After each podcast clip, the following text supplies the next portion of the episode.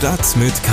News für Köln. Der tägliche Podcast des Kölner Stadtanzeiger mit Christian Mack. An Gleis 1 fährt ein Ihr tägliches News-Update für die Ohren vom Kölner Stadtanzeiger. Zurücktreten bitte.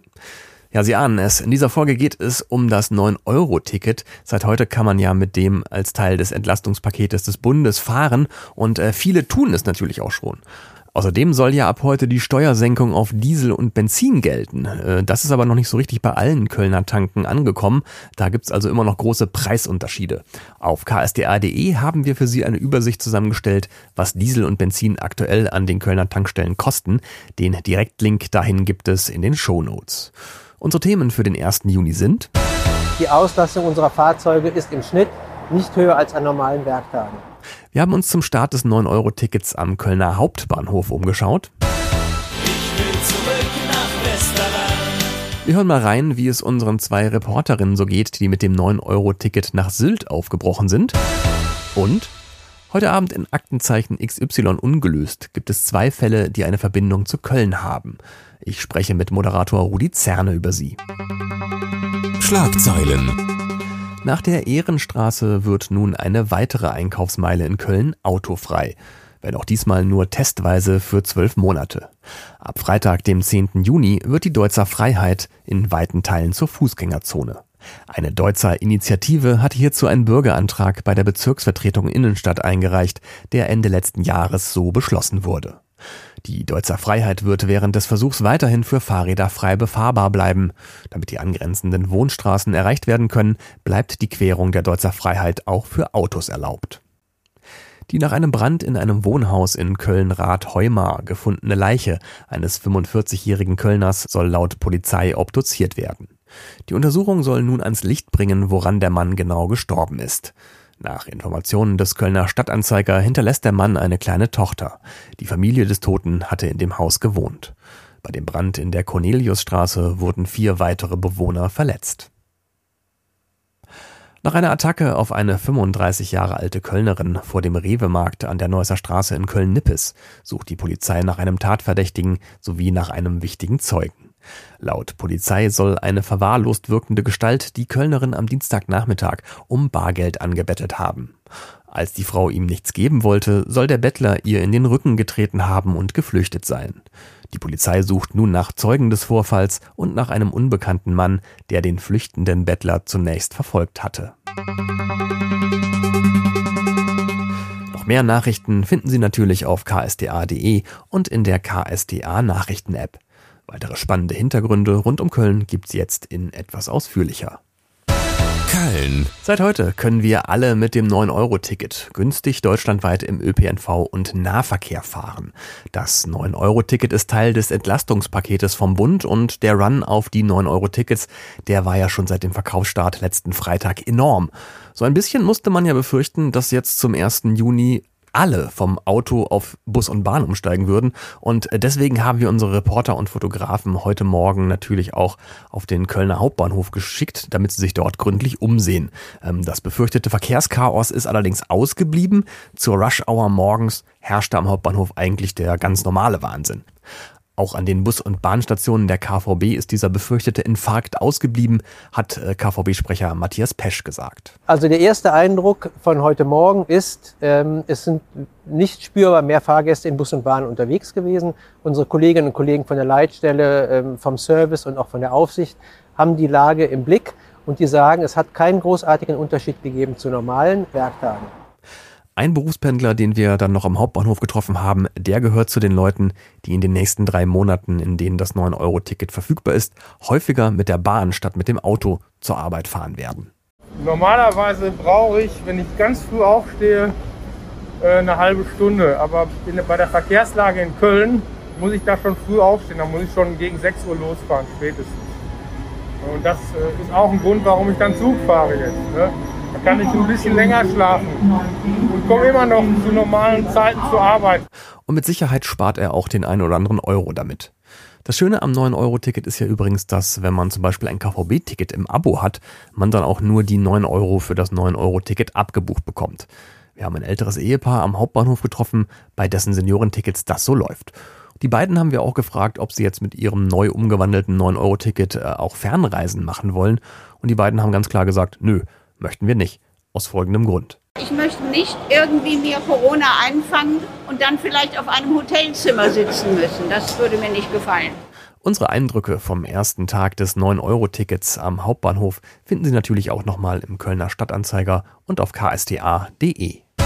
Freizeit. Von Köln nach Sylt für weniger als 10 Euro. Das und viele andere ÖPNV-Späße sind ja seit heute mit dem 9-Euro-Ticket möglich, das deutschlandweit im Nahverkehr gilt. Der Trip nach Sylt dauert fast neun Stunden und unsere beiden KSDA-Reporterinnen Annika Müller und Lena Heising haben mal ausprobiert, wie gut sich die Langstrecke mit der Regionalbahn bereisen lässt und äh, beide bloggen auch live auf ksda.de über ihre Fahrt.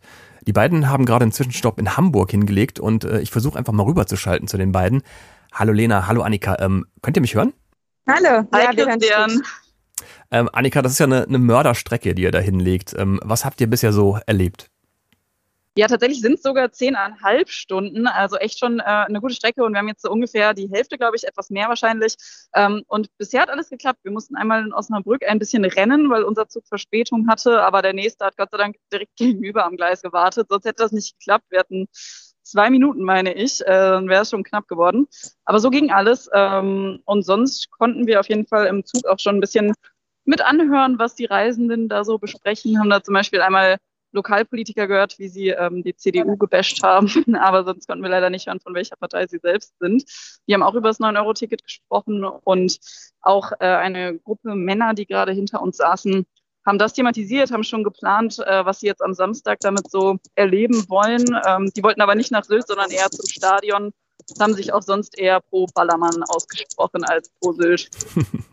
ähm, Lena, ähm, für 9 Euro nach Sylt, das klingt ja erstmal nach einem super Deal, äh, aber der Preis dafür ist ja, dass man im wenig bequemen Regionalverkehr unterwegs ist und dauernd umsteigen muss. Ähm, lohnt sich denn das für den Schnapperpreis auf den Reisekomfort zu verzichten oder ist das ein schlechter Deal? Ach, das kommt total drauf an, wann man fährt, glaube ich. Also heute geht's halt, weil ähm, es ist halt wirklich nicht so voll. Wir kriegen die ganze Zeit einen Sitzplatz. Das ist alles in Ordnung vom Komfort her. Äh, ich glaube, am Wochenende könnte das anders sein. Ja, wir haben ja Mittwoch. Die meisten Leute fahren eh nicht nach, äh, heute nach Sylt. Ich glaube, am Wochenende ist es was anderes. Da würde ich vielleicht auch eher auf ICE umsteigen. Aber wenn man Zeit mitbringt und äh, nicht direkt an, an, einem Samstag fährt, dann ist das schon eine gute Sache. Ihr seid ja noch jung. Ähm, Annika, ähm, jetzt, wo ihr an den Reisekosten ja echt gespart habt, äh, könnt ihr auf Sylt richtig Gras geben, oder? Ich äh, nehme an, Champagner und Kaviar morgens, mittags, abends ist jetzt drin. Äh, oder was habt ihr vor? Äh, ja, natürlich. Also wir setzen uns heute Abend erstmal äh, an den Strand und gönnen uns äh, auf den langen Tag. Ähm, aber dann fahren wir morgen tatsächlich auch schon wieder zurück. Äh, Lena, ähm, wie kommt ihr denn überhaupt zurück? Ich hoffe nicht mit dem 9-Euro-Ticket, oder? Äh, nee, Christian, zurück tun wir uns das dann nicht nochmal an. Ähm, Nee, also mit dem ICE ist ja schon bequemer und wir müssen weniger umsteigen. Das heißt, zurück würden wir einmal uns dann nochmal ein ICE-Ticket gönnen. Wir haben gerade auch die Durchsage gehört, dass unser nächster Zug 20 Minuten Verspätung hat. Das heißt, wir kriegen auch unseren Anschlusszug nach Sylt nicht. Ähm, und das können wir uns natürlich alles mit einem ICE sparen. Da würde der einfach durchfahren. Okay, ich wünsche euch zwei eine gute Reise. Ähm, äh, auf ksda.de kann man, wie gesagt, nachlesen, was äh, die beiden KSDA-Reporterinnen Lena Heising und Annika Müller erlebt haben. Gute Fahrt. Dankeschön. Danke. Unterhaltung. Heute Abend zur besten Sendezeit gibt's wieder eine neue Folge Aktenzeichen XY ungelöst im ZDF zu sehen. Und heute Abend sind wieder zwei Kriminalfälle dabei, die was mit Köln zu tun haben. Zugeschaltet ist mir jetzt der Gastgeber der Sendung, Rudi Zerne. Hallo, Herr Zerne. Hallo, grüße Herr Mack. Ähm, fangen wir mit äh, einem erfreulichen Erfolg an. Ähm, ein Fall der Kripo Siegburg, der letztes Jahr bei Ihnen in der Sendung war, konnte mittlerweile gelöst werden. Da ging es um einen Hollywood-reifen Überfall auf einen Händler für Luxusuhren. Ähm, wie hat sich dieser Fall entwickelt, seitdem die Kripo Siegburg bei Ihnen in der Sendung war? Also zunächst mal zum äh, Tathergang, spektakulärer Überfall. Sie haben es ja schon gesagt, Hollywood Reif am 6.11.2020.